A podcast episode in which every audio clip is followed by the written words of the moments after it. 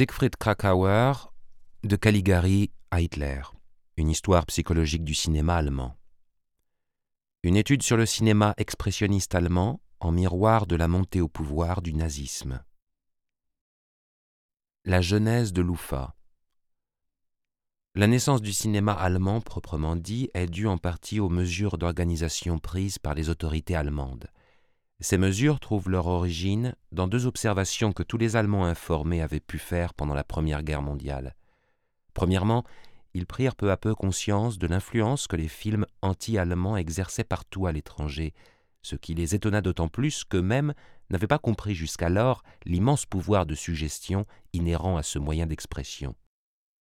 Deuxièmement, ils constatèrent l'insuffisance des films indigènes, pour satisfaire l'énorme demande, des producteurs incompétents avaient inondé le marché de films de qualité inférieure à l'ensemble des films étrangers. En outre, le cinéma allemand n'avait pas été animé par le zèle de propagande dont faisaient preuve les films évincés des Alliés. Ayant pris connaissance de cette situation dangereuse, les autorités allemandes tentèrent de la modifier en intervenant directement dans la production des films de fiction.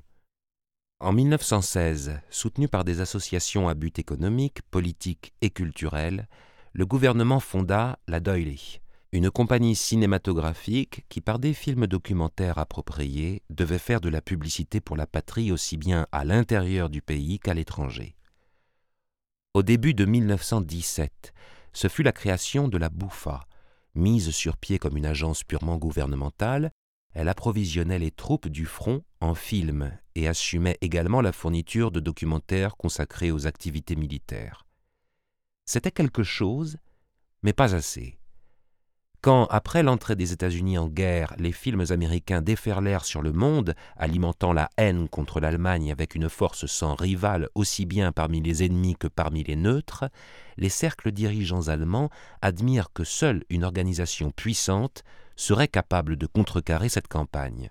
L'omnipotent général Ludendorff lui-même prit l'initiative de recommander une fusion des plus grandes compagnies cinématographiques afin que leurs énergies conjuguées puissent converger vers l'intérêt national.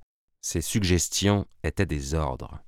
En vertu d'une résolution adoptée en novembre 1917 par le haut commandement allemand en étroite collaboration avec de puissants financiers, industriels et armateurs, la Mester Film, la Davidson's Union et les compagnies contrôlées par la Nordisk, avec l'appui d'un groupe de banques, fusionnaient en une nouvelle entreprise, l'UFA.